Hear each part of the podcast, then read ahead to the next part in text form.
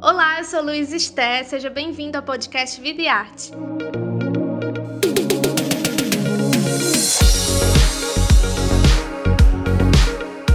Nessa nova temporada, a gente vai conversar com diversos artistas brasileiros. Toda semana, um novo episódio vai estar disponível no seu agregador de podcast favorito. Para acompanhar o bate-papo na íntegra e mais detalhes sobre o projeto Vida e Arte com Vida, assine o Povo Mais, a plataforma multistreaming do Povo. Ah, e não esquece de acompanhar o Vida e Arte nas redes sociais e nos seus cadernos especiais do jornal o Povo.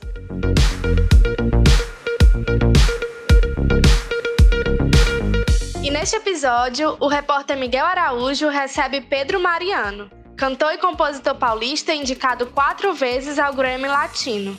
Com mais de 27 anos de carreira, o filho de Elis Regina e César Camargo Mariano apresenta o disco Novo Capítulo. Este é o 12 álbum de estúdio do artista, que une pop, samba e MPB. Pra mim, eu não posso mais viver assim, sem você. Eu não consigo mais, quero te ter aqui bem perto. E agora é quando a noite vem sem você aguento mais. Tudo bom, Pedro? Obrigado por participar dessa edição do Vida e Arte com Vida. Obrigado, Miguel. Um prazer enorme. Introdução grande, né? Nem eu, nem eu lembrava de muitas dessas coisas aí. Certamente uma carreira extensa, mais de 27 anos, né, de trabalho, então pois certamente é. é apenas uma parte dessa biografia extensa, como a gente apresentou um preâmbulo por aqui. Sem dúvida, sem dúvida. Muito tempo na janela. É, não parece tanto, porque acho que eu escolhi uma profissão que é bem dinâmica, né?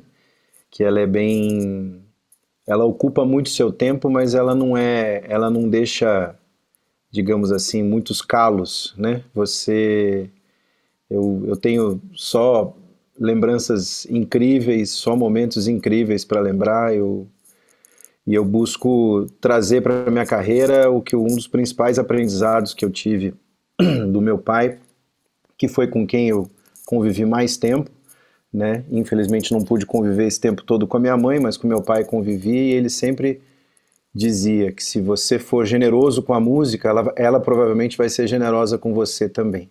Então é com isso que eu que eu sigo a minha vida e que eu procuro curtir a maior parte do tempo trabalhando. E certamente esse vai ser um, um, novo capítulo, usando trocadilho, né? Um novo capítulo que vai ser marcante para você com esse novo álbum. E a minha primeira pergunta, Pedro, é porque nesse novo álbum você faz uma mistura de pop, de samba e de MPB, e eu queria saber o que é que você buscou priorizar ao trabalhar dessa forma nesse disco.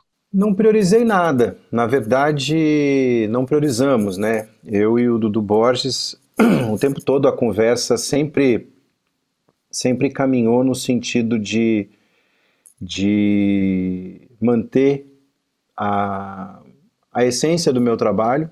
Meu trabalho sempre foi sortido. Eu nunca gostei de fazer um disco que tivesse só uma vertente lá dentro. Principalmente porque, como eu me enxergo é, primordialmente um intérprete, é, eu busco não ser o intérprete de um, de um, de um papel só né? Eu gosto sempre de, de transitar pelo, pelo maior número possível de, de vertentes. Gosto de misturar as vertentes, eu gosto de trazer influências do samba para outras coisas, gosto de trazer a influência do pop para dentro da MPB, eu gosto de misturar tudo isso. E essa mistura que acabou moldando aquilo que eu acredito ser o meu maior ativo, que é a minha personalidade e meu DNA musical. E a gente quis manter isso nesse, nesse disco.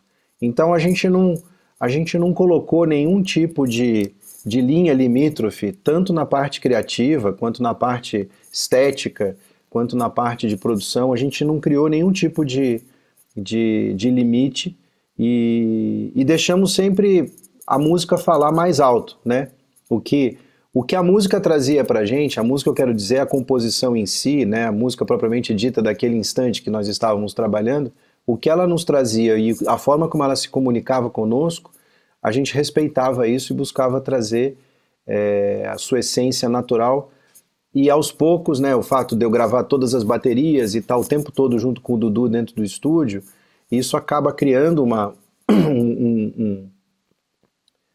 um fluxo de trabalho, né, um fluxo de, de, de informação e tudo mais, que acaba dan vai dando a, a, linha do, do, do, processo como um todo. Né? Eu, eu, eu, eu aqui olhando como um espectador, eu enxergo as camadas que foram colocadas, mas quando você ouve o disco como um todo mesmo, você percebe que ele tem uma unidade e essa unidade é justamente aquilo que sempre permeou meus trabalhos, que é a minha personalidade e o meu DNA musical. Então eu nunca quis pesar a mão em nenhuma cor, eu sempre quis deixar é, é, as coisas fluírem naturalmente para que justamente todos os meus discos ficassem sempre com essa característica que é o que eu mais gosto. Muita gente critica, não vou negar, que eu sempre ouço ah, os discos são sempre uma colcha de retalho. Para a pessoa que está falando isso, aquilo é uma crítica. Para mim, é o melhor elogio que você pode me dar, porque é justamente essa a proposta. Não quero, não quero nunca ficar taxado por ser um artista de um tipo de música. Eu quero que a pessoa ouça o meu disco e identifique que sou eu, independente daquilo que eu esteja propondo ali dentro. Não tem como não falar de um que é internacional, que foi com a, o arranjador Jerry Hay. Aí eu, fiquei, eu fico curioso para saber, porque o, o, Jerry ele já trabalhou com o Earth, Wind and Fire, o Michael Jackson e o Quincy Jones também. Eu queria saber é, como foi essa relação entre vocês e o que é que, na sua opinião, você acha que é, esse, esse trabalho conjunto agregou ao álbum? Bem, acima de tudo, só de ter o aceite dele já é uma chancela incrível, né? Lógico que como um profissional, quando, quando solicitado, ele, ele vai, vai responder exatamente da forma como todo profissional. Ele vai atender, vai dizer como é que está a agenda dele, vai dizer uma série de coisas, a gente vai buscar encontrar um caminho para poder estar tá na mesma página e a partir daí a gente vai começar a trabalhar. Só desses três nomes que você citou, é, eu não preciso falar muito mais sobre ele, né? É lógico que o grande público não tem é, e não precisa ter é, conhecimento profundo do quão importante é essa peça, né? o, o quão o arranjador é importante dentro de, um, de, uma, de uma produção musical. É, e ter um cara que passou por todos esses artistas, trabalhando com a gente em duas faixas, é uma. Cara, eu, eu, não, eu não consigo, eu, eu, fico com dificuldade de encontrar os adjetivos e, e, e tentar explicar para as pessoas o tamanho disso.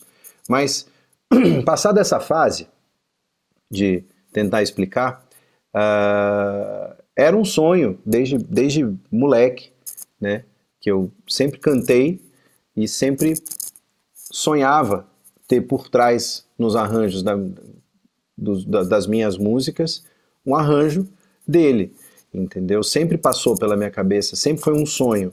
Mas é lógico, a gente vive no Brasil, o cara mora nos Estados Unidos, ele trabalha com esses artistas é, é, é, superstars. É, hoje em dia é um senhor, né, tem 72 anos. Então a gente fica pensando que ah, acabou minha chance, né, não vai rolar, é impossível. Né? Você, a gente tende a acreditar que é, que é impossível, né?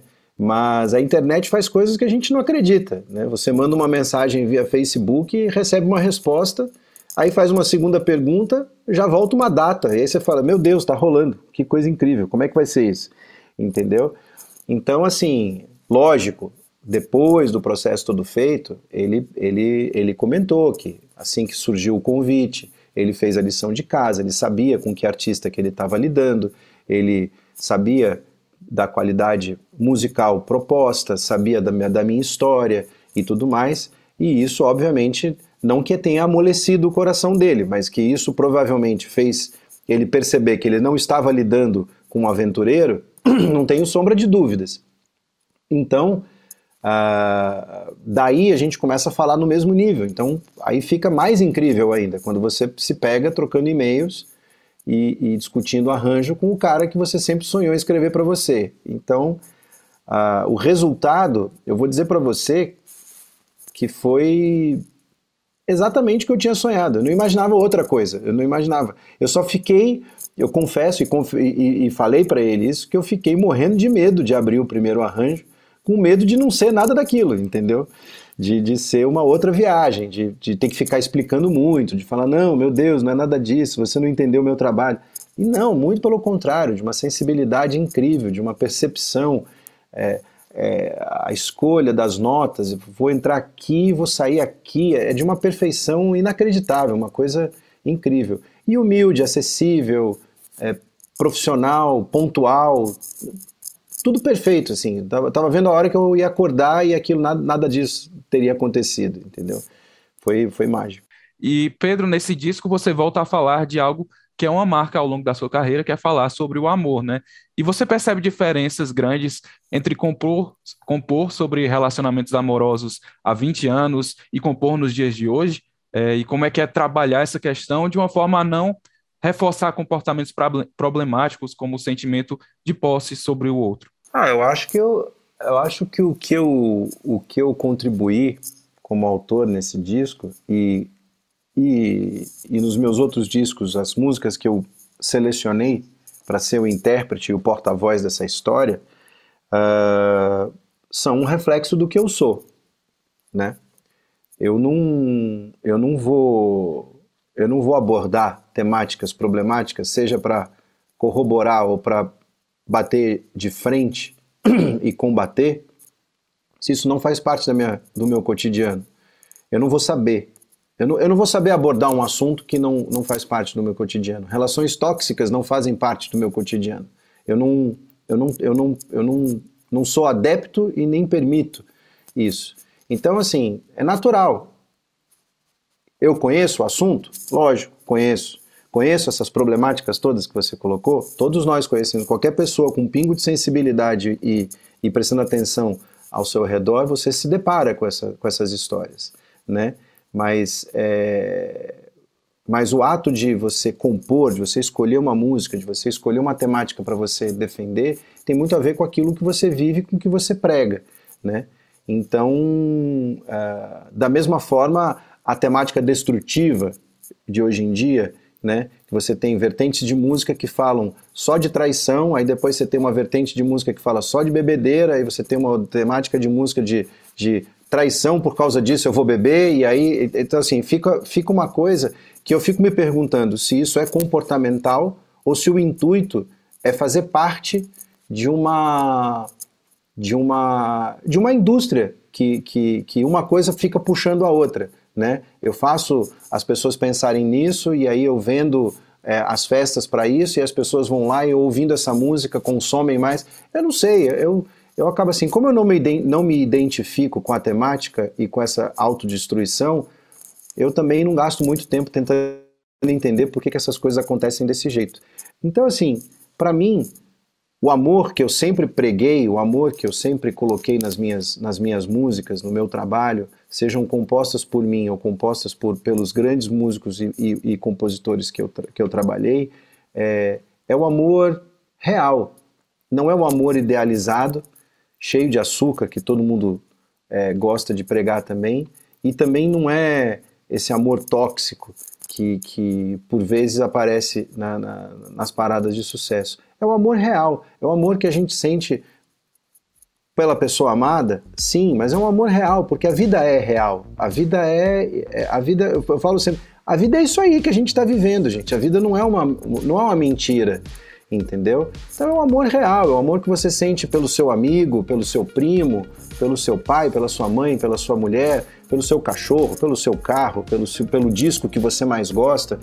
É um amor real, é um amor possível, é um amor que a gente vive todo dia. É um amor que acorda de mau humor também, por que não? Entendeu? É, é a vida como ela é. Então, assim, essas músicas elas acabam, acabam é, refletindo muito isso, porque eu sou assim. Para continuar acompanhando esse bate-papo, acesse o Povo Mais, a plataforma multistreaming do Povo. O link de acesso está na descrição desse episódio. Até a próxima!